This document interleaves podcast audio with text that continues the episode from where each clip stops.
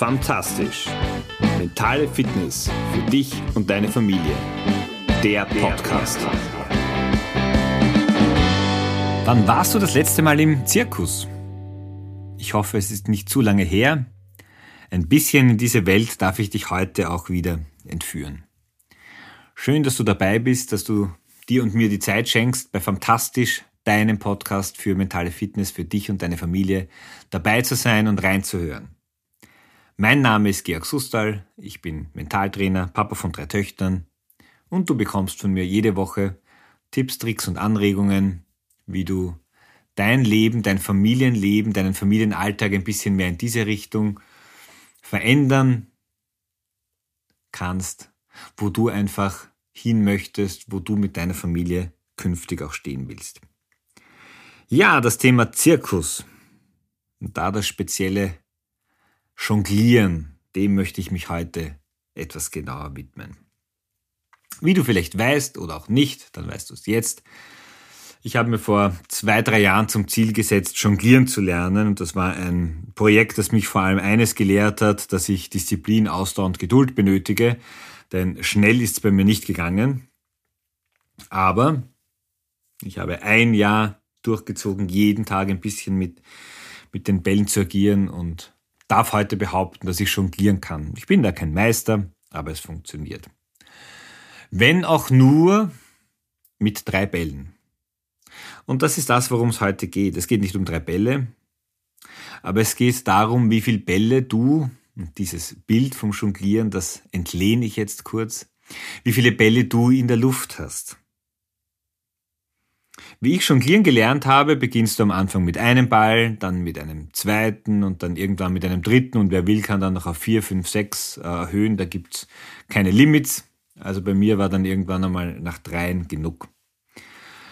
Bedeutet auch, dass wenn ich einen vierten Ball dazu nehme, dann äh, ist es ein unstrukturiertes äh, Bälle in die Luft werfen, das sehr rasch ein Ende findet. Mit den Bällen in der Luft meine ich jetzt aber vielmehr die Themen, die Lebensthemen, die dich aktuell begleiten, die du gerade äh, mit dir trägst. Das sind Themen wie die Familie, deine Kinder, die Partnerschaft, Freunde, natürlich dein Job, deine Tätigkeit, Hobbys, Ehrenämter, Sport, vielleicht auch die Pfarre.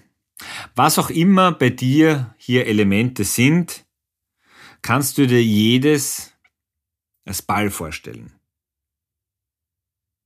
Und jetzt kannst du dir überlegen, wenn du bei all diesen Bereichen gleich engagiert bist, wenn du diese alle zur gleichen Zeit auch noch äh, in der Luft hast, dann wird sehr, sehr schwierig, dass alle Bälle, alle Lebensbereiche auch in der Luft bleiben.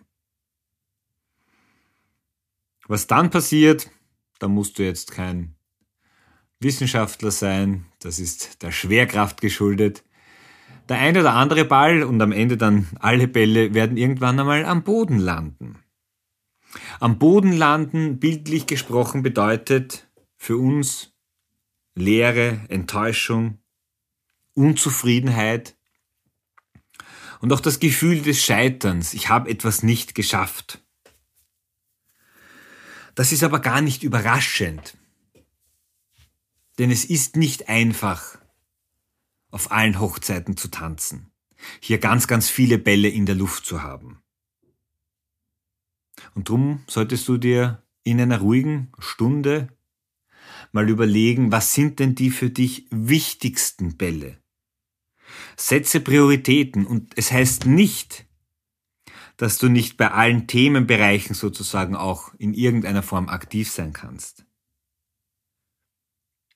Aber wenn du allen Themenbereichen eine gleich große Aufmerksamkeit und eine hohe Priorität schenkst, dann wirst du sehr rasch das Gefühl erleben oder zu dem Schluss kommen, das geht sich einfach nicht aus. Also, welcher Bereich, welche Bereiche sind für dich am wichtigsten? Oder anders gesprochen, wenn du in einem Bereich, in diesem einen speziellen Bereich, dein Engagement nach unten fasst, reduzierst, Was verändert es in deinem Leben? Wenn du dein Engagement in der, in der Partnerschaft reduzierst, wie wirkt sich das auf deine Stimmung aus, auf deine Beziehung zu deinem Partner, zu deiner Partnerin? Gut, aus eigener Erfahrung kann ich sagen, ähm, dauerhaft ist das keine gute Lösung. Abgesehen davon, dass ich es persönlich nicht möchte, ähm, aber je weiter wir uns voneinander entfernen, je weniger wir uns umeinander kümmern, desto weniger Verständnis haben wir auch für den anderen. Und das wirkt sich dann negativ auf das gesamte Umfeld aus. Bei den Kindern genau dasselbe. Da macht es wenig Sinn, wenn wir hier sozusagen reduzieren. Also nicht falsch verstehen.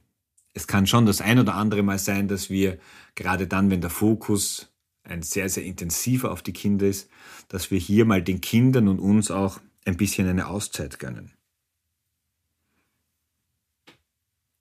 Auch der Job hat natürlich eine Priorität, weil der hilft uns, dass wir das Leben leben können, zumindest auch im monetären Sinn, wie wir es leben. Aber vielleicht gibt es auch Phasen, wo wir hier auch mal ein bisschen reduzieren können. Wo wir mal auch das ein oder andere hintanstellen können, später machen können. Es muss ja nicht alles zur gleichen Zeit sein. Nicht alles wird eben zum selben Zeitpunkt möglich sein.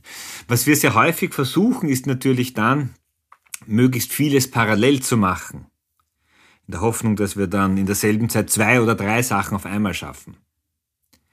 Also ich kann dir nur sagen, wie es bei mir ist, dann bleibt oft so dieses Gefühl übrig, naja, ähm, ich habe alles ein bisschen, aber nicht wirklich geschafft. Das heißt, der hundertprozentige, der Fokus auf eine Sache, diese dann abzuhacken, abzuschließen und mich dann einer anderen zu widmen, kann das ein oder andere Mal durchaus auch viel Sinn machen.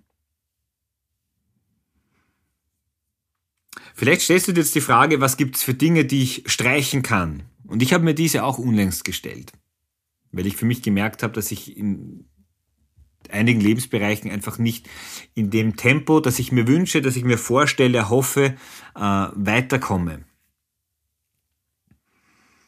Und dann habe ich mir überlegt, okay, wo kann ich Abstriche machen? Was kann ich streichen? Ich habe nichts gefunden, was ich wirklich streichen kann. Aber ich bin für mich draufgekommen, dass ich das ein oder andere hintanschieben kann. Dass ich da die Prioritäten umschieben kann. Und daraus ist in einem Gespräch mit einem lieben Freund ein Spruch entstanden, den ich dir nicht vorenthalten möchte. Backe kleinere Brötchen, aber backe Brötchen. Oder anders gesprochen, vielleicht geht in der kurzen Zeit, in der ich es mir wünsche und erhoffe, nicht alles so auf, wie ich es gerne hätte. Aber wenn es möglich ist, dass es in einem längeren Zeitraum, dass ich hier die Dinge schaffe, dann ist auch das ein Weg zum Erfolg, der einfach ein bisschen länger dauert. Und mit Erfolg meine ich, dass ich dorthin komme, dass ich das erreiche, dass ich die Erlebnisse habe, die ich mir wünsche, aber vielleicht zu einem etwas realistischeren Zeitpunkt. Also, back kleinere Brötchen, aber back Brötchen. Wenn zu viele Bälle in der Luft sind, kommt die Enttäuschung, dann liegt vieles am Boden, ich kann das nicht, ich schaffe das nicht, ich bin eh zu blöd, ich lasse es. Und das wäre schade. Viel schöner ist es, wenn du dann durchstartest und dir überlegst, was du als nächstes tust und Step by Step die Schritte gehst. In dem Sinn eine gute Prioritätensetzung, eine fantastische Zeit und ich freue mich, wenn du nächste Woche mit mir wieder durch die Tage jonglierst. Bis dann, ciao, dein Georg.